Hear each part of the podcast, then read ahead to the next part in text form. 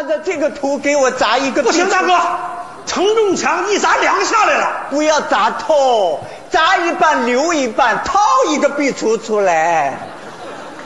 八十，八十，八十，大哥，搞定。好啊，大哥，你们干嘛呢？干嘛呢？干嘛呢？干嘛呢？大嫂，没干嘛，我只是想拓展一下空间。你拓展空间，砸我们家墙干嘛呢？大哥，那不是你家礼物啊，那是我家礼物。砸过界了他。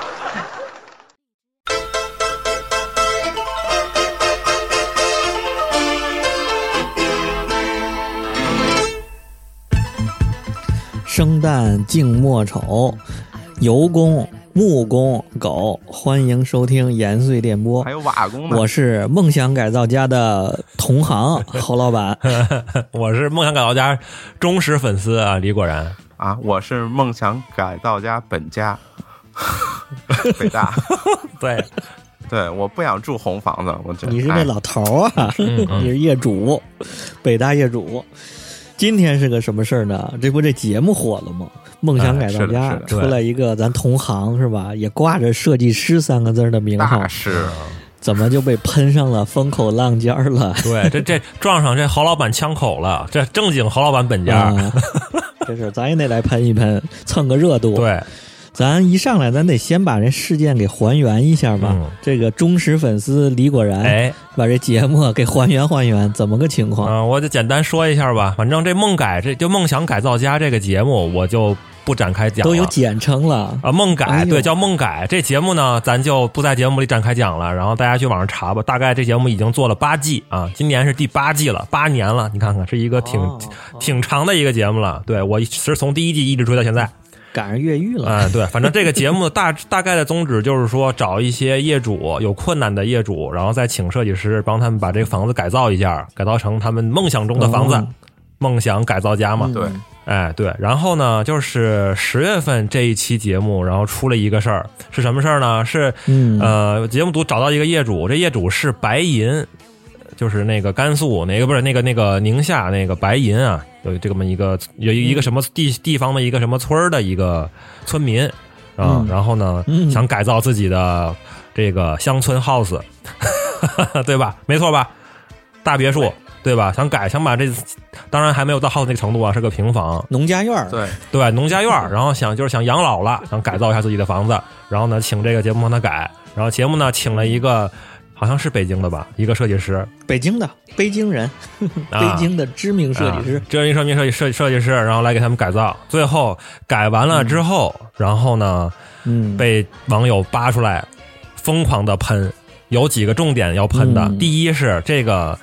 不符合业主的需求，人家那个农村老汉说了，我希希望盖一个那个欧式的二二层洋楼，二层小楼。哎，村里边都这么盖。嗯，对我这我现在这个房子就已经不行了，你给我盖那个，结果最后盖成了一个红砖房，哎，这是网友痛批的啊红砖房。第二个呢，就是关于钱的问题，嗯。大家都认为这个可能会认为这个农村他们家人没什么钱，结果呢，最后那个房子的工程款最后一共有一百二十八万，一百三十二万，一百三十二万之多。然后那个嗯网友们都惊了，我说这农村人怎么可能负担得起？对吧？这一定是这个一定是这个工程师，一定是这个设计师在里边鬼搞搞出来的，怎么回事？减个一百合适。这就是网友重点喷的两个点还有一个点，那个人们喷的就里边的装修那种啊！对，地上铺砖这种红砖风，这个设计师态度还很还很狂妄嘛。嗯，就说现在追求的这种原始感、纯粹感、对清水水泥，对对对，然后又这又翻了一波跟头，嗯，这帮网友们又针对这个设计师狂妄的态度，对又给他一顿喷。狂妄的态度到什么程度嗯啊？就是说这个设计师，我因为我这个节目我也看了这一期啊，这个设计师说怎么狂妄，说全程就跟大爷一样，两手揣兜，然后就跟那个领导视察工作一样，对着人家家里指指点点，说你这个不懂，那个你不知道什么叫农村，你不知道什么叫土地，就这种感觉，你不知道什么叫淳朴，这 你跟人家农民讲你不知道什么叫土地，你说这不是搞笑吗？给他听听咱那节目，对，之前聊那个嗯，设计师怎么跪舔甲方爸爸，对，总之就是咱们这一期就对这一期节目啊，然后进行一个点评。然后呢，因为侯老板是这个资深的这个业内人士，然后呢，给资深业内人士得聊聊这个行业现状，对，得聊聊这行业现状了。嗯，咱先说这节目吧。啊，你们觉得这节目原因出在哪儿？就就是说，这网友们开始骂他，这怎么就出现了这个结果？啊，它根儿在哪儿呢？嗯是老汉的原因，还是这个节目组的原因？嗯我觉得肯定是节目组原因。啊嗯，我觉得啊哦，它这个就是一个博眼球的一个节目。你想啊，哎，对吧对，如果真是为了委托人去去完成任完成他的那个愿望，或者是完成他的改造，一般都找附近的，或者是找当地的一些比较熟悉的设计师，对于、哦对于当地的情况啊、或者什么的，这样的话。嗯，最符合这个改造要求的，你非得每次都找一个大师过来。本来人家大师天天就在那儿喝喝露水呢，喝露水，是不是？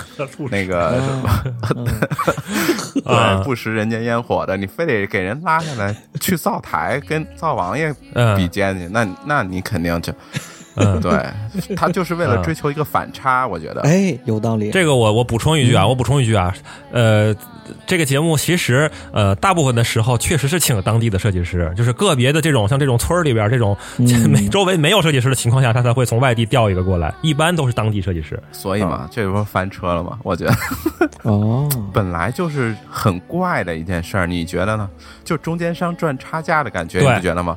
本来就是委托和被委托方，嗯你中间非得找一个节目组，那那你牵线搭桥的作用，还是只是为了拍摄的作用？这个就是很混淆。确实是，中间加了一个节目组，其实就是要吸引噱头嘛，得找点噱头，然后得弄出点舆论来嘛，对对吧？因为不光是这一期哈，就是前几季也有的时候他会也还会找那种特别特别奇葩的那种户型，比如说那种三四十平的那种上海小弄堂，然后呢住几十、嗯住一家人十口这种的，然后你给我改一个变形金刚出来。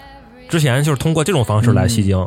可能这一季就靠这一期了，我把农村这一大房子给我哎改成一个什么样子的美术馆，这样这不是立刻就流量就来了吗？对啊吧？所以我就觉得就应该是当成一个当成连续剧看或者什么。哎，北大说完这个，我发现了，人家这节目办的是有道理的，啊，人家要的就是要挨骂，人就是要网友 这这么流量，这爆点。对，传播学来说，人家是个成功的节目。那个这个节目刚开始那几年，然后就曾经有媒体报过，说对这些之前的房子进行了回访，然后就发现跟那个嗯节目里边的效果完全不一样，各种乱七八糟用的，破破烂烂用的，对，跟设计完全不一样了。有有这样的吐槽，实际上以前早就有了我。刷抖音看到有一个什么第七季的一个北京的一个四合院儿，对对对，这个事儿之后，他就过来反水，然后就说这个设计怎么样？说呃，设计师当时给他设计厨房，前后没有窗，然后只有一个天井嗯啊对然后就是他妈炒炒菜油烟都 都出不去。那个房子我记忆犹新，我靠，它它实际上是占用了很多这个公共空间，然后做了很多储物，然后后来那个那个设计师说你这个不符合这个那个违建嘛，相当于是你是属于是违建，然后都拆掉，结果人家最后没地方放东西了，你知道吗？这个节目的方案设计其实都禁不住推敲。嗯，你推敲哪个都有问题，其实。哎，这么一说啊，这次这一期节目是节目组的胜利啊，节目组是最大的赢家。绝对那咱们咱就得替设计师打个不平了，这设计师绝对是最大的输家呀，绝对是背锅的。对，我操，这大哥狂是狂了点儿，狂是忘是忘了点儿嗯，昌是昌了点儿，嗯，这也太惨了。嗯我估计转行吧就得，谁还敢找啊？转什么行改名儿？什么人递一递名片？一看，哎，你这 你怎么也得改个名儿嘛？转娱乐行业，啊，对，转娱乐行业我觉得行。哎，我看了一下这节目，实际上这个这个设计师他的这个设计本身其实是没毛病的，我觉得。嗯，他就是想嗯突出一个这个材料本身有一种韵律美嘛，他就想干这个事儿，嗯用当地红砖，红砖是当地的一个最基础的材料，哎，他觉得这是一个特色嘛，嗯然后把这个材料码成各种各样的一个墙，然后用各种各样的方式把它给铺铺砖铺墙，铺成一种交错的方式，像编织一样。他说这种本身、嗯建筑本身就有一种美感、韵律感，对，嗯然后说这种房子是经久不衰，特别耐看。我觉得这原理这个原则没错，一点错没有。没错没错。你看现在那些什么阿那亚那些，嗯，什么网红美术馆、嗯网红的那些点儿，不都是这个风格？对然后你看大师的那些欧美大师、嗯世界建筑大师做那东西，清水水泥、红砖也是这个风格。这个套路，对，但是啊咱说这设计师他毛病在哪儿呢？啊他他他要但凡没毛病，他不能这么招骂呀。，确他毛病实有病在哪儿呢？就是咱之前的节目说的，他没有尊重甲方需求，没有尊重设计的需求。嗯他这个设计，他在做方案之前，限制他做设计的这些东西。当地的环境协调性吧，嗯。你当地都是农村，西北农村，嗯。你做这种东西，嗯这是当地环境协调性的需求。再一个业主的需求，嗯人家就想要那种小康的感觉是要，，对就高级感，小洋房我要，对，欧式家具，人要那种。你在那种愿景里头，怎么给人找的比较和谐的？对也可以做新中式，做什么的。对，然后再一个钱，调查调查当地这个这个平均一平米的这个平均造价是多少，然后大家都愿意花多少钱做，对你再来做方案。对，这几条所有的限制都在前头，你就没听没按设计需求啊，没找需求做方案，所以的这方案就自嗨了，属于是。还有一条就是他，如果他已经有现在这个方案了，他也没有调研当地的这个施工队的能力支不支持，对，没错他，属于是硬上马。他倒是他的初衷挺好，他觉得这个农村嘛，这个可能承受不起太高的施工费，他选了一种当地的普通的便宜的一种材一种一种红砖材料，他认为这个很便宜。结果怎么样？结果他妈的他那个翻车了。翻车了，他工艺工人不会做他那工艺，然后浪费了好多时间，花了好多人力，不会做，最后还是不会做。最后怎么样？从北京找了一堆施工队，然后过去做，本末倒置，我操！就是建筑师没根本就没做过家装，他就不知道那人工比那个材料贵多，耗材贵多了，操！他建筑师他也应该知道啊。对呀、所以就是说这他这施工费里边有很大一部分最后推算出来嘛，就是人工成本高，就是因为我靠当地工人不会做，花了很多时间学习，然后还是不会，找了外地工人过来专门做，这个成本特别高，实际上是。还还就得要，啊，对，还他非要要那对。东西，他也不改方案。对，还打着自己说是这个这个 那个材料费便宜这个旗号，这太太坑了，这个但是不得不说啊，咱都作为同行，这大哥绝对是有设计牛逼症，嗯。绝对是有不听甲方那个证。嗯。但是没准人家节目组就打听的谁有牛逼症的这个，找他们的这个 HR，你给我找一个最狂的、最不听甲方意见的、最他妈能能耍的，就要这个反差感，啊。要一期被骂的才能把他这收视率骂上来。啊，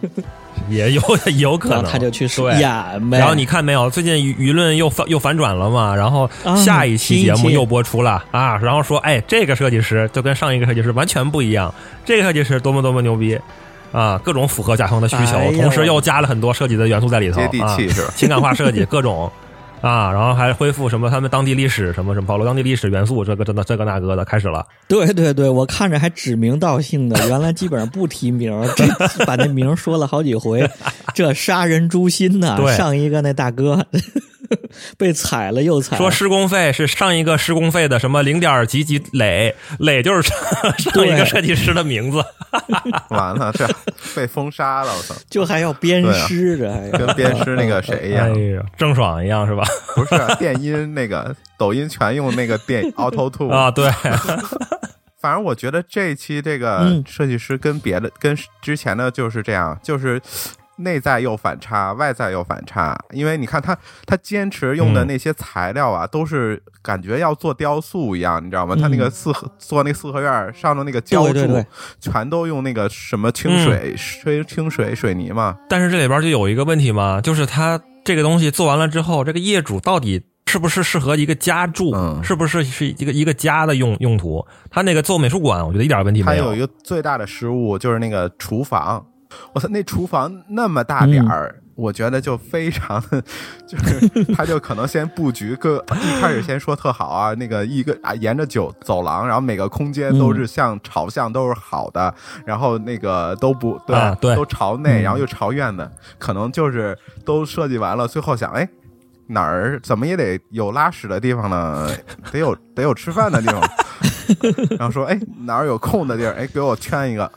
我最后就圈了那那一一小点儿那厨房，我觉得那个就是 最大的一个体现，它就是以自己为中心的一个设计了这个，对这就是酒蒙子，对他就是一个大酒蒙子，是他就不知道人农村的那个厨房哪有哪有那么小的厨房的习惯，没有，都是大厨房。两个人都不能并排走，那门开开直接打到那个灶台上了，你知道吗？那那门真不能用木头的，我跟你说，那他妈一点灶台就把那门给燎了，就那么近。都这么说了，都这么说不给人家保护了，那不保护就直接说了，直接来吧。他，大面儿，它大面儿很好，就是有考虑人人与自然的关系的地方，他特别弄得特好。啊！他人与人的关系的地方，他就嗯没考虑，我觉得是。啊你说的太对了，哎，那我直接说了，你说吧，来吧来吧，不保护了。啊我觉得这设计师，这设计师就是一大傻逼。我有巨物恐惧症，我就怕大傻逼设计师。真的，他这，我感觉这个行业里啊，它功能就刚刚北大说这些东西，它平面布局这属于最根本的功能出发吧。对，它真的有很多设计师不搞这个，并且不会布局，不会搞这个。嗯因为很多业主看不懂，说你你给我他不太重视，我就看效果图。咱把它如果分成两部分，一个是功能这个平面布局方面，另一个呢是里边这装饰装修这方面。嗯有的设计是从功能出发，嗯那个外边呢做的一般，这种算合格的设计师。啊还有一种大师呢，就是功能又做得好，外面风格也做得好，你就看又好，就是又好用又好看。啊像这种就是现在很多这个室内设计师都这毛病，就是根本不会做功能设计，啊！然后他就只会外头做样子。嗯这个就是走清水那一那一挂的，啊到哪儿就是跟自然衔接，跟自然呼应。人与自然但是啊像这厨房这种基本的功能、建筑功能，他都不做，都不会做，啊，这就是大傻逼。这种这第一类设计师都归为傻逼设计师。这光玩概念，然后具体的功能完完完全不懂，光玩面子，有点像写书法、写草书、画直接上抽象画，不管解了。构什么，对抽象一样，对这种感觉，只有这个意对念，在。没有功夫，没有这些，哎，但是这就是行业现状。哎，这就我就说这一定是是不是好你们这个啊，侯老板，你们这个行业出了问题了。对对对，啊装修装饰行业现状。对，我觉得咱们接下来就聊一聊这个你们家装行业这行业现状呗。那你说这个以你这个行业人、业内人角度看来看的话，就为什么会出现这种家装类节目呢？因为实际上，梦改其实是最近几年比较火的嘛。然后前几年咱小时候对对对，什么交换空间，你们都有印象吧？有啊有啊，那那还不如这个呢。啊，就是那就是纯纯骗人的家。装类节目是自古就有了，你怎么看这个？我跟你说，这都是干嘛的？这都是工程公司为了捧设计师才弄的节目。不是为了卖油漆吗？在这之前啊，就这行业里在出现这些交换空间的节目之前，这帮工程公司办奖，但是呢，也是拽着这个这卖油漆的、这个卖瓷砖的这帮建材大户，对比如办一个中国很有名的那筑巢奖，就是一个卖瓷砖的公司办的，啊，他跟一些。合作的这种装饰公司嗯。联合、嗯。说，哪个设计师给我一年带货，比如超过两百万，啊。我就给他一筑巢奖，啊。你以后呢就能接更多的活儿。啊。但是这帮工程公司发现，装饰公司发现，啊！哎，我弄这个奖还是破不了圈儿啊，还是圈子很小。对呀、你跟业主说说我这个得了几个筑巢奖，业主说我操，你又不是奥斯卡，你又不是飞天奖，我知道你筑巢奖什么玩意啊，儿，对，然后就得扩大传播力、影响力，这就有了最开始这节目了，啊就说哎。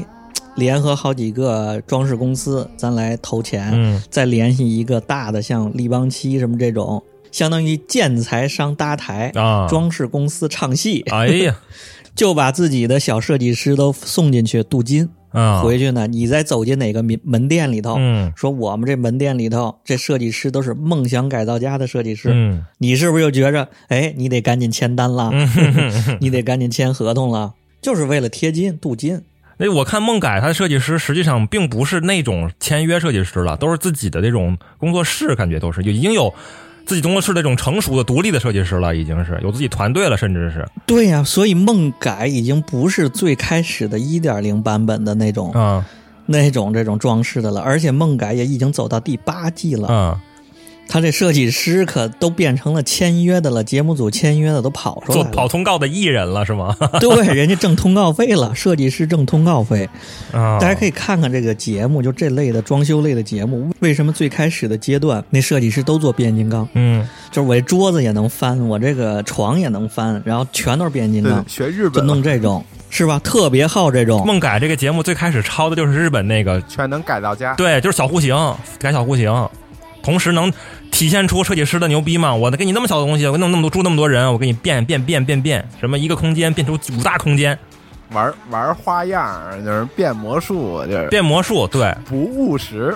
杯子变碗，碗变花瓶，花瓶变尿壶，尿壶变变痰盂儿。人家设计能力，啊，你能一起用吗？不能一起用，你都能变也没用啊。对，没错，就是这句话，你不能一起用。而且你看他用的东西都是松木啊，什么最次的那种木头，你用不了半年。你看他们后头那个有节目跟踪那个后续那个，基本上半年之后那些变形金刚东西全坏了。我我突然想到了，所以说按照你刚才那逻辑，是不是说其实是这些变形金刚厂商来推自己的货？不是，他炫技就是。他这样才能凸显他的设计能力嘛。就是说，人家那设计师有设计能力，啊，但是往后走呢，就看见后来这其实没有什么变形金刚节目了。为什么呢？那就是赞助商换了，钱资方换了。啊，因为这两年呐，说实话，这个装饰公司啊，确实是没从这些设计师身上应该捞到什么单。嗯你做半天变形金刚，然后呢，我一业主过去了，我说您给我设计，我就要变形金刚。其实那东西你在你还得跟他解释说，这东西就是为了节目效果，我节目里才能用。人说那不行，你这假的，你这骗人的，你做不了变形金刚。啊，你没设计能力，对，然后还有一些设计师，你又供他上节目，给他养半天，过两年他自己单干去了，自己带客户走了，啊也没给装工程公司、装饰公司接来单。啊，然后再加上这两年这个疫情，这个家装市场、装修市场可是太难了，是吗？工人进不来，然后那个小区不让你开工，哦，然后你还得养着这些人，所以资方就换了，嗯，所以就变成了什么现在新风系统啊、对这些设备对开始去骗拉这些。最近几年确实是。你看他现在猛推这个，去年开始，因为这个节目我一直看啊，最近两年他重点推的就是我整个家装系统，比方说新风系统，嗯。什么地暖系统，就类似已经开始搞这套了。什么天地 天地双轨系统，打魔兽呢？天轨地 没那个天地通风系统，什么地从地上，然后水管进水，然后从天上把热那个污气污水再污那个什么浊气再排出去，就这种天地通风系统可牛逼了。其实你开个窗户不比他那强，开窗对流，你一分钟的顶他走一个小时的，他那还费电。人家做的就是什么室内的恒温恒湿系统，这你比那开窗牛逼多了，听起来对不对？整个室内恒温恒湿，在农村一开窗都能放风筝，你还 对。但是咱说啊，这设计师基层设计师也太不容易，确实太不容易了。就这个行业里的设计师，嗯，太没有地位了。我觉得包工头儿才有地位，对，包工头才有地位的，设计师是没地位。是吧？不知道你们去没去过这种装饰公司，嗯什么齐家呀、点名咱是土巴兔这些，什么叶之峰、博洛尼什么这些，就是你们去没去过他们门店？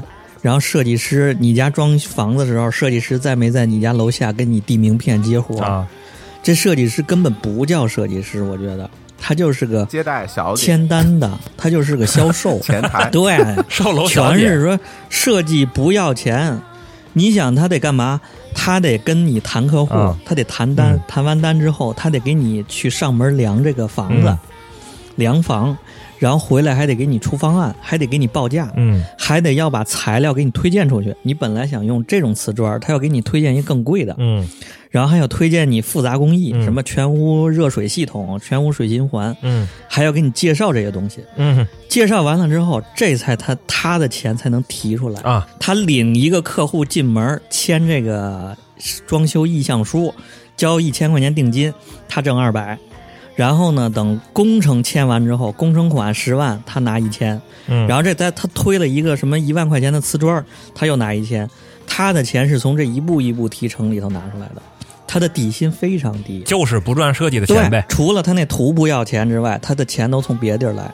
嗯，所以就是这么一堆人，这是现在这行业设计师现状。我明白了，是不是有一个断断层？你就是这样理解，就是普通设计师特 low 特，就是他也不靠设计赚钱，所以他也不会去研究设计方向的嗯这些知识什么的，他只靠接推单那个拉呃每一单赚那个对对对，差价那。个钱，所以他不会往上走。然后呢，再往上就造成这个嗯，梦改的这种大设计师，他又不接这种小单，他不靠不靠吃回扣，所以他又特别自我，没错，要高的特别高，要低的就特别低。没错。哦，你这么一说有道理啊，就是梦改这些设计师，我就是为了要提升自己的这个身价，我就不能给你来那种平庸的设计，我就要博人眼球，我就要不一样，对对对，让我体现出我的设计能力，很很牛逼。对，没错。对，我不，我也不想装逼，但是我这个逼我必须得装，提升身价，反正别人也看不懂，看不明白。哎，咱们之前节目里不是聊过，你发现没？没有中档很合适的这种设计费，嗯对，，要么就是是的，装修送设计免费的，嗯，然后就造成了内卷，这设计师越来越 low。你说你上个大学，但凡你有点设计理想的，嗯你你你愿意你去干这个活吗？你去干销售的活，你不愿意啊。对啊、然后上面的呢，它越来越高，就是很缺少这种，比如说八十一平米、五十一平米，一般的家庭能接受得了，然后又能解决问题的这种设计就没有，哦，这就是现状。哎，那侯老板，你对这些上节目里边类似那种就是已经上去的那些设计师，你怎么看？就比方说节目里这种这种大牛逼牛逼设计师综合症呗，牛逼综合症。啊，牛逼。设计牛逼症我觉得他这个这这也不是看不起这行业啊，啊。就是室内设计，它好多是装逼装出来的。不同的设计师，其实这个装逼的这范儿都不一样。你想啊。想，这个、这个服装设计师啊，都穿的啊破衣啰嗦的，然后穿大裙子，戴一手戒指，恨不能八九个戒指，这是服装设计师。然后平面设计师就穿的跟那种 cosplay 一样，然后一身花，图形玩图形的，对，玩图形的，最好还是跨性别。一一对，然后那个建筑师就得一身黑，大黑眼镜，高领毛衣，嗯。是不是就那样？啊、然后工业设计师就是穿的像商务范儿，但是又有细节，嗯这就是牛逼的。咱们这种就是牛逼，讲求一个品质是吧？材料品质，品质我，这手表，德国的，对，什么什么工艺，我这眼镜，讲求一个工艺是吧？我这是我是新疆棉，就这种的。这就是牛逼牛逼症，这也是。那个室内设计师，你们想想我这画像啊，是不是很像杨坤范儿？就是很像小明星，特爱穿大靴子，嗯。然后弄一两边剃了那头发，弄一大背头，嗯，要么弄一个扎个辫儿，然后高领毛衣、嗯。黑毛衣，然后戴围巾，特别爱戴围巾。爱爱戴围巾。那个节目里边有几个设计师，确实是像你这么描述的，确实是啊。对。然后有的还喜欢戴珠子，还喜欢盘个串儿，啊，这他都有这种形象的。是留一脸胡子，留个小胡子，但是这个室内设计这些人的穿的，你真不能仔细看，他真分不清那个，比如那个切尔西那鞋头嗯。怎么叫圆，他那个弧面儿，他那个曲面儿怎么叫好，那形儿怎么叫对，怎么叫不对，啊，因为它的尺度感是以米为单位计量的。你想想，他看的都是米的东西。像咱们这工业设计师看的是毫米级的，就是手为尺度的，所以这个空间合适。啊然后那个平面设计师呢，看的是像素像素级的，它的尺度像素。所以其实好多做室内设计做得好的都是工业设计师。然后就是家具嘛，家具和家居，嗯对对，我一听侯老板这么一说，我又悟了啊！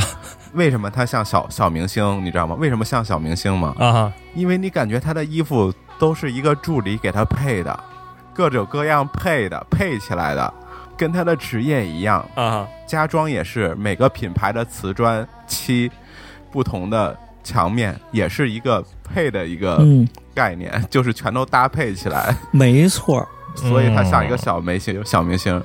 而且他只看大面儿，因为他尺度太大了嘛。然后大面儿就是说我一远看这个人，哦，大概是一个什么感觉，一个风格，好像还行。对，挺有劲头子的对，然后但是你不能细看，然后你仔细一看，我靠，这皮皮也是假皮油的毛衣也花了，就这种的。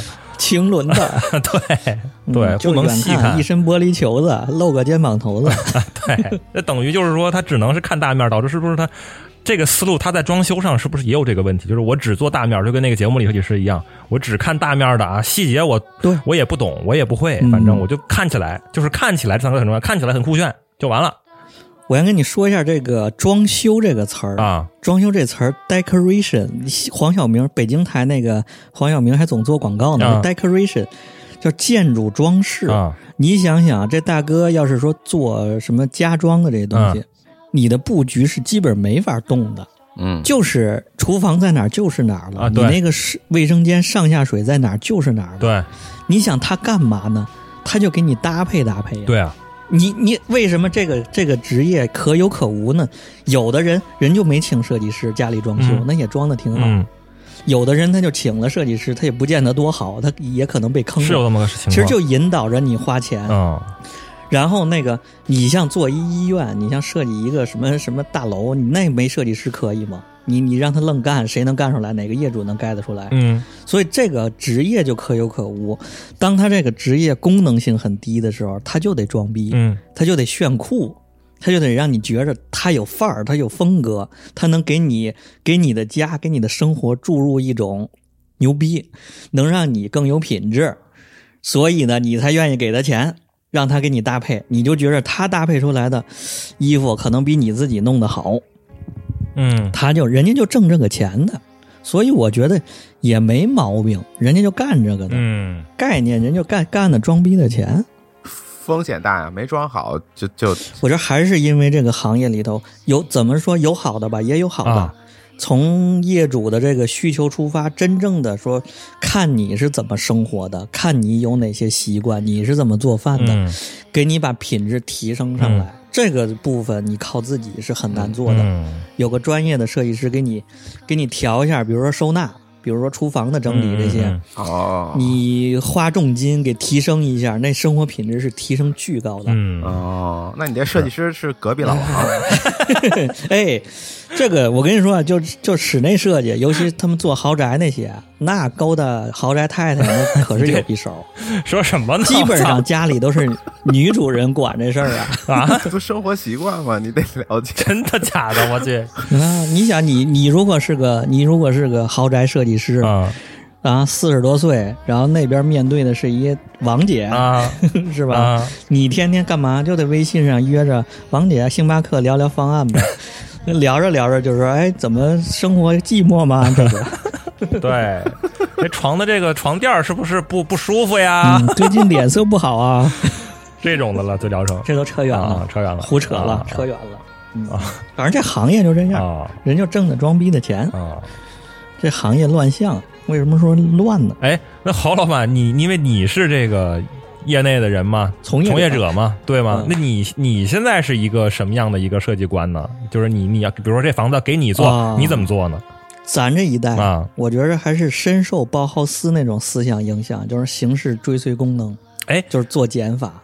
比如说你来找我做东西了，我把你的所有需求要捋在一块儿，啊，然后呢，解决拿设计方案解决你这问题。嗯也是因为这些节目的出现，然后导致了从这些节目开始，我再也不接这种民宅，再也不对个人嗯客户，再也不做这些了。为？啥就就还是刚才我说那个词 decoration 啊这个词，哪个词儿？室内设计 interior design。我现在做是做做这个，你是做室内设计？decoration 是什么设计？是装饰装修是那个装饰装饰建筑装饰。呃，我给你区分一下项目吧。啊？比如说你们公司的办公室装修，你租一大平层，嗯。给我的是一个五十米乘五十米的一个大方块儿，里面每隔八米有一个柱子，嗯。就这么一方块。儿。就是面包坯房是吧？你给我列一个需求单是，我要三百个工位，我要三个会议室，我要一个插歇区，我要，然后呢，我的部门儿运营的啊有大概几个？大概几个，然后哪个部门要离得很近，嗯做到两三个方案，然后再来聊嗯里面动线怎么走，这还有里面的风格，还有里面的那个颜色呀、材质啊、什么地毯的、这些。这叫室内设计，这就是先画功能，然后再考虑这个装饰。对对对，整个这一套对，还有一类呢，室内呢就是那个专卖店，比如说还有啊餐厅、啊啊啊！网红餐厅，网红餐厅倒算室内，啊，就是纯粹给你一风格派出来，给你一大风格出来。嗯嗯嗯嗯嗯啊、那个那个那是有设计感在里，那是有设计出来的。你业主纯粹自己拍脑门，你很难拍出来，你很能很难抄出来。啊，明白了，明白了，就是说你认为那个装饰设计，其实在国内就不应该存在，是吗？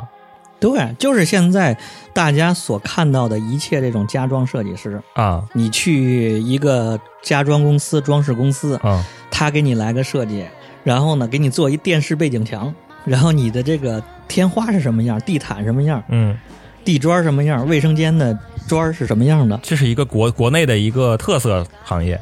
对，特色行业，包括改水电这些，这是特色行业，就是按理说是不应该有的。对对对，嗯我明白了，我明白侯老板意思，因为他改不了你整体布局的情况下，他那些配饰啊，是就是这种东西都是一个没有那么强的专业性和关联性的问题。对，就比如说你厨房，你你就说你老那个老房翻新啊，你厨房怎么改？你你厨房本来水电就在那儿呢，你位置布局改不了，对就只能在那儿，顶多是原来是一个全全封闭厨房，你改一个半开半开放式的，但整体它只是一个就是装饰或者风格上的改变，但对于功能上没有没有哎作用。对对对，那我就有有个问题了啊，那你看，比如说梦改里边有很多设计师，我直接上来，不管你原来是啥，我直接全给你拆光，把墙都给你拆了，我操！只要除了承承重墙以外，一律扒光，扒成毛坯房，我重新来。所以你就被这节目弄坏了。为什么我刚才说有了这节目之后，我不接这活了？啊，因为就你们这种业主被这节目给惯坏了。你怎么怎么说你像北大亲自装过几套房子，就知道啊？你这东西根本不可能像梦改那种给你铲平，都是一你水电在哪儿就动不了了，还是传统装修的。是的，自从有了这节目之后，我面对的业主好多就像你这种了，业主牛逼症了就开始，啊你我我看梦改了，你给我按那个做，你做不了变形金刚，你没有设计能力。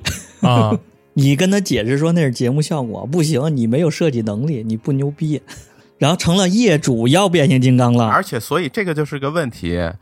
你看啊，嗯为什么这一期被被喷了？就是因为他全都拆了之后重新布局，就证明他没有这个重新布局的能力，所以他拆了之后再做的话就做差了。对，如果他是按原来的那个方向，只是翻新，把他那个老房子重新加固一下，然后想想怎么改，怎么有点什么百变的魔法之类的，就是那种花样。对对，然后网友就开始就对不会被喷，就开始赞了。哎你们记得小时候咱家装修的时候，不都是我印象中啊，都是一个毛坯房啊，甚至是自己要对测量一下哪个是承重墙，哪个不是，然后我自己给它拆了，我自己设计。比方说，我屋子采光，就跟节目里边一样，我屋子采光不好，我是不是要把这个采光把墙拆完了之后，采光会更好，对不对？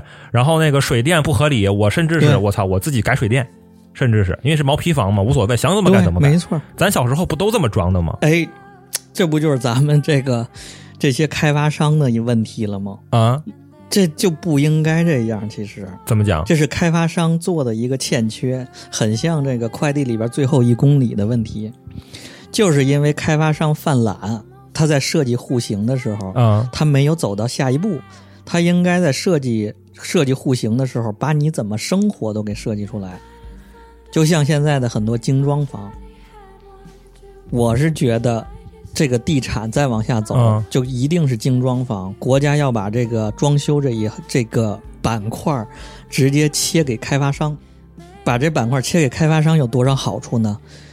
第一个，你说你一业主，你是学音乐的，你他妈学古典文学的，嗯让你跟设计师对接，让你跟什么水电工程师、工长对接，那你不疯了吗？对，所以就是现在谁都觉着装修是个坑，确实是，周围很多朋友那个装修的时候都在觉得累，抱怨说这水太深了，特别累，跟着对呀、啊就是。扒一层皮装一个房子。再一个说，你以散户对设计师的这种、嗯这种情况，嗯你就设计费给的再高，嗯你总额在那儿了，所以就造成了设设计师这个乱七八糟、参差不齐，嗯就有很多改的乱七八糟的反水呀、就是功能性不好啊这些出现。嗯如果设计团队直接对开发商，嗯你想那就是地产什么万科呀什么这类的人直接对设计院了、设计公设计公司了。嗯嗯嗯，他们就讨论的是整个一个楼盘，比如有五个户型，有八个户型，嗯是讨论的这八个户型能有多少种可能。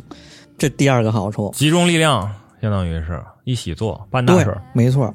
再一个，你没有装修这个施工这步骤了，你想省多少建筑垃圾？啊，就这个建筑垃圾，你像每天凿墙，然后一一车一车的往外清，嗯每个小区都有一个专门放建筑垃圾这地方。嗯嗯嗯另外，你这楼里头只要有一家装修的，嗯你上下五层你都别想清净了。嗯，对对对。现在就应该把这东西收回去。哎，那我下一个问题啊，那我作为一个业主，我肯定想定制化呀。我就想我的厨房应该是嗯像我心目中那个厨房一样，啊、我的厕所应该像我心目中那个厕所一样。这这有问题吗？运动感啊，定制啊，就是你在在买房之前，在你交钥匙之前，你说我哪些东西要定制，他呢整体给你做，做完了之后再交给你。哦，我觉着国内的这地产再走到下一步，也应该往那方向发展，就是局部定制。比如你买了一个两居室，然后呢，你在选户型的时候，嗯除了承重墙之外的户型，嗯你想要说一人住的，还是三口之家，还是什么两人住的，甜蜜生活。嗯嗯然后呢，啊你的厨房，厨房有偏中式的，有偏西式的，啊然后有带衣帽间的，有不带。就这同样一个两居室，然后有三到四种户型。啊就比如你先选第一步，选户型，哦选我选了 B 户型，青春时尚型。嗯然后第二步我选地砖，是要那个木地板还是要地砖？嗯第三步选选什么？第四步选什么？选完了之后，然后给你出一总款，房屋价是十万块钱，然后呢，这个装修款是一万零几多少多少，嗯然后加起来一块儿是你要付的钱。交房的时候是给你一这个，然后你就只需要里边软装就行了，窗帘啊、家具呀、家电呐，你只需要再干这些事儿就完了。那我问一下啊，如果这样以这样的一个模式的话，就是模模组模组化嘛，我自己挑这个自己搭配，嗯，这个模式，你你觉得这个模式省钱，还是我自己装省钱？必然是这个模式省钱的。嗯。这模式，你想你你自己装，你去材料材料商得赚一部分钱嘛，嗯。就建材市场那些人，嗯。居然之家那些人得赚钱嘛，你们工长得挣钱嘛，嗯。你上下楼那建筑垃圾，你那人工费得挣钱嘛，嗯。多少人工再翻上去了？而且你那个，你想你自己买一车瓷砖，啊。和你这个整个楼盘哦买一个大集装箱瓷砖，哪个便宜？是。然后这个运费哪个便宜？是的，是的，我觉得也是。所以就是一定是散户更贵，明白了。除非他加。他现在好多好多开发商是说那个房价限制平米单价，所以呢他搞一精装。然后他把精装弄得单价特别高，嗯以至于让消费者觉着啊，精装送精装的房全是坑。对，有的甚甚至还把精装拆了，然后还要自己重新再装。对对对，那就是精装做的不好，所以这个，哎呀，房地产市场还有很长的路要走啊。哦，我我再理理解一遍啊。所以说，刚刚侯老板你说，就是室内设计师应该是最好是能跟开发商这楼盘这一起合作，把这个整个的室内设计的这个品质提上去，对，没错，对吧？比方说，甚至是开出一个模块化的选择，让用业主自己去挑挑选、嗯，组装。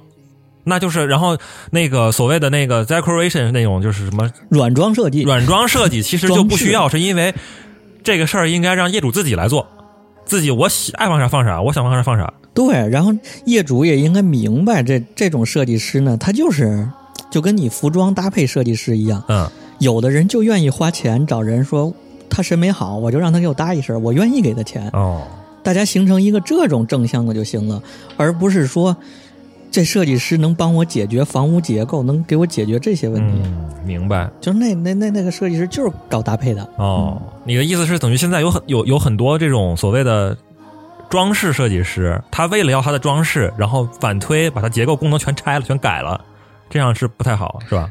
对，而且它结构又做不好，它功能又做不好，它他又不懂，他光玩装饰了。明白了，明白了，明白了。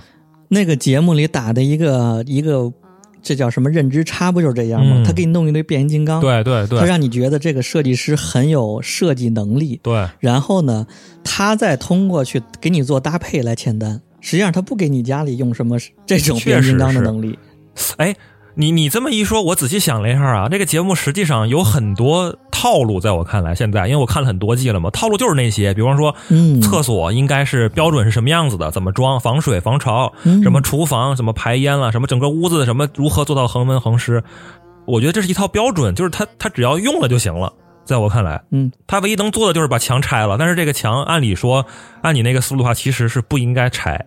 不是随便能拆墙的，人家那楼盘，人家那个建筑设计师给你户型弄半天，你想拆就拆。明白了 那你说在在在我们国家，在咱们国家，你能随便拆？啊，你在别的国家，你拆你都要动用警察局的，你都要去报备的。明白。你那一栋一个楼里头几百户呢，你想拆个墙就拆个墙，拆完了把那个楼给拆裂了。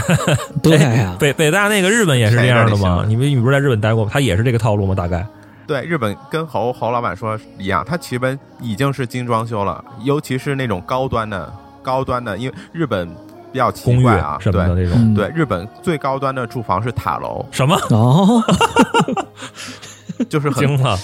那得是一层吧？啊，不是不是，三百六十度都有玻璃，像什么一户建啊，是那种除了在特别贵的那种，一户建反而不行是吗对，一？户建是最比较低端的，嗯对。有钱人都住高楼，都住楼楼上头，都都住高层，哦。对。然后所以所以呢，那个日本这种高端的就弄得跟酒店一样，哦，它底下有接待，有大堂，有有那个什么健身房、会客厅，什么全都有了。然后上去之后也是哦，整体全都给你装好，连空调什么设对那个厨，它全用最好的，就是这种。我看过那种介绍，就是买房的时候是有一销售带着你看好多个户型，说这是什么两室一厅，那是一室一厅，这个带衣帽间，那个有什么牛逼的，哦，然后你就跟买车买个配置一样，哦，你选一个你喜欢的房型装修。对对，全都全都是精装修。那意思潜台词嗯，就是说我买了之后就也不能再改这个这个户型硬件，肯定不能再改了嘛，对吧？这是前提。对啊对啊对啊，是的是的，我操！哎，你这么你们这么一说，我这个颠覆了，把我的这个认知观颠覆了。对，不应该自己 DIY。就不该有这行业，我跟你说吧，家装行业，等于是现在就是这种什么公寓嗯，高层的一个什么嗯室内装，所谓的那个室内精装修这种，其实不应该存在，压根儿就。对对，就家装行业就不该存在。不该独立存在，应该附附属在地产这个行业里头。附属在那个楼地产楼盘的这个设计呃有个设计部，比如说，就不应该对散户，不应该对业主。我操，业主拿到的就是一个比较完善的一个精装房了。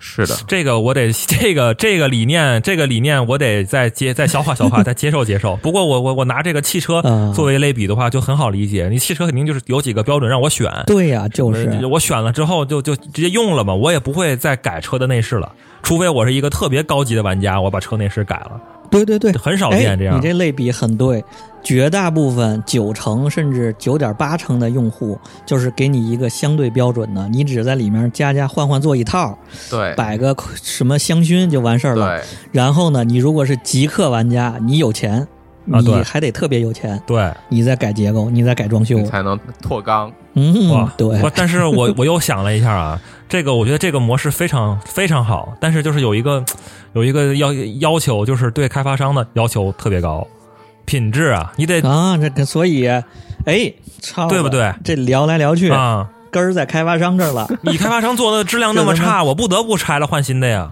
是的，没错。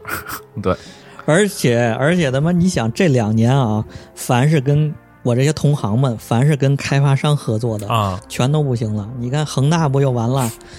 就是凡是跟开发商合作的、啊地产商合作的，嗯全结不来钱上，梁不正下梁歪，还不如说嗯我还不如对散户呢，所以全被坑了。设计师跟地产合作的设计师全被坑了，哎呦，所以这开发商才是最，地产商是最应该被整的。这聊到最后发现这是一个他妈结构性问题，这是这嗯，嗯 对呀，不好改。但是我觉得从用户体验的角度来讲的话，肯定是那种我自己选配一个模块，然后你最后我直接拎包入住，这样是最好的，是质量也保有保证。对啊，你想，你本来买个新房，你装修完了进去跟个老房一样，那个电梯被弄的邋遢的，那个走路门口那些过道全都是灰尘，你这闹心不闹心？啊，对，没错。而且还得什么晾一年，什么所谓的这个房子要放那儿晾一年，然后再住。你他妈装修完了之后晾一年，什么意思嘛？那个你那装修的时候，你那厕所自己都没用呢，那个包工头那些工人就在那拉屎撒尿的，你你你你闹心不闹心？哎，没错，在里面睡，在里面煮煮煮米饭。嗯嗯嗯。但是现在有一个好的方向发展啊，嗯就是很多大的集团已经看到了这个问题，嗯然后呢，再把家装想要一部分一部分的模块化拆分，嗯，比如说卫生间这一个，现在京东不就开始？我操，咱得跟京东收广告费啊！京东七十二小时升级换新，啊，就是不让你再考虑你马桶用什么，你灯用什么了，也不用你再去找设计师给我量一量尺寸，设计一下了。哦，就是京东直接全卫生间七十二小时，他帮你全升级一下，嗯你掏钱就行了。然后呢，厨房也是，现在很多厨哦房你就可以找一些专门做整体厨房的，他过来全帮你做，就拆成了。现在已经把家装拆成了一部分一部分一部分。哦，我明白了。我觉得还是这个消费理念的问题，就是如果他是会认为这样整体装修其实是省事儿的，嗯然后呢也不会那也没有坑你的钱的意思，嗯因为很多消费者现在我发现就是。啊，你给我来一套，那就是要这就是要坑我了，我就是自己弄最最实在，为省钱啊这个理念就得扭转这个理念。对，这不，这消费者也有这个理念，这业主们就是说我这么省钱，对我有成就感，列 Excel 表，对，一克塞尔表，然后一个螺丝钉、一桶漆我都自己买，然后成就感特别强我。恨不得自己他妈铺装了已经。对，然后弄完之后说，我操，看着没？比找比找外面省了两万块钱，人那两万块钱是一个协调统筹以及管理费呀。你这个扒了一层皮，累的 累的跟狗一样。对呀、就是把你说那卖车那概念套过来。嗯你买车的时候，你你算吧，你要算我一个一块钢铁一个螺丝钉，你都这么攒，嗯你自己攒个车，你能省的更多呢。是你这 是，人家那四 S 店，人家那后售后对那也不一定，零整比，零整比。啊，零整比，啊，可以，可以这不差不多了可以了，可以啊，差不这多了。直接，我觉得这个行。侯老板今天直接把这个行业乱象先简单介绍了一下，最后还啊提出了解决方案，完美解决方案。现在下一步就是看这个，一个是这个、执行能力了，这个有点难度啊，这扯淡有点。反正其实这这个行业一整顿，不但能消灭这些业主、消费者心理的这个困惑，嗯并且还能很大程度的消灭这节目里这种牛逼设计师、牛逼症这种。嗯还能推进设计的发展。绝对的，如何消灭傻逼设计师？这路太还有太长的路要走了。这个想改变这个观念，然后以及整个这个 对，这个结构太难了，这得需要需要行了，行了这这不是不是咱不是咱该聊的啊事儿了、聊聊多了，哈，聊大了，不是咱该想的事儿。了。我就是对这个节目最后还说一下，大家就不要在网上有太大的恶意。我靠，就是我看那些评论都觉得很很很傻逼。还有比如有一个什么奇葩说的 一个什么叫楚什么教授啊，我不知道，原来参加过那个，然后一上来就说，哎，那人就是一个傻逼，对对，说你那人是个大傻逼改的跟大公厕一样。啊。我就问你，现在哪个公厕不是用瓷砖呀？什么那个什么，还有什么 欧式前头有个机器人儿，一扫就什么欢迎光临，免费送手纸，哪个哪个不是装成那种富丽堂皇的？怎么就像公厕了？我就不明白他这个比喻是怎么想的。我跟你讲，什么像公厕？北京大学门口那几个房子像公厕，那他妈瓷砖贴了一墙，那才是公厕呢，是吧？是呀、我就说他这个比喻就是故意激起民愤，你知道吗？他就想了一个尖锐的这个大公厕词。他根本就没有想到这个对比恰不恰当，比喻对不对，人家有问题有问题，你也嗯不能用这种特别极端的方式来引起民愤吧？嗯我觉得就，而且尤其是公知这种，所以就是对，嗯，就大家不要太网上太有有太大的恶意。这就上了节目组的套了。节目组就想让你喷，你真喷，嗯那节目组就赢了。这种这种就滚起来了。话题就有了。倒霉的就是这设计师和这业主，反正 好嘞，那最后的最后，欢迎订阅我们各个平台上的节目：荔枝、网易云、Podcast、喜马拉雅、小宇宙、QQ 音乐。欢迎关注我们微信、微博公众号，直接搜索“延绥电波”就可以。啊，然后微信搜索“延绥拼音加二零一九”，然后拉你进群儿。在听听众朋友可以们，帮你做方案啊，可以给你做设计，听众朋友们可以在各大平台给我们评论，给我们评论留言啊，给我喷我们。在各大平台给我们评论留言啊，咱们可以多多的互动。嗯，好嘞，这么着，拜拜拜我想要有个家，一个不需要华丽的地方。在我疲倦的时候，我会想到他。我想要有个家，一个不需要多大的地方。在我受惊吓的时候，我才不会害怕。谁不会想要家？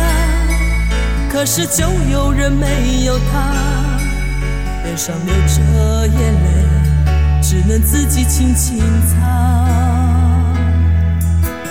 我好羡慕他，受伤后可以回家，而我只能孤单地、孤单地寻找我的家。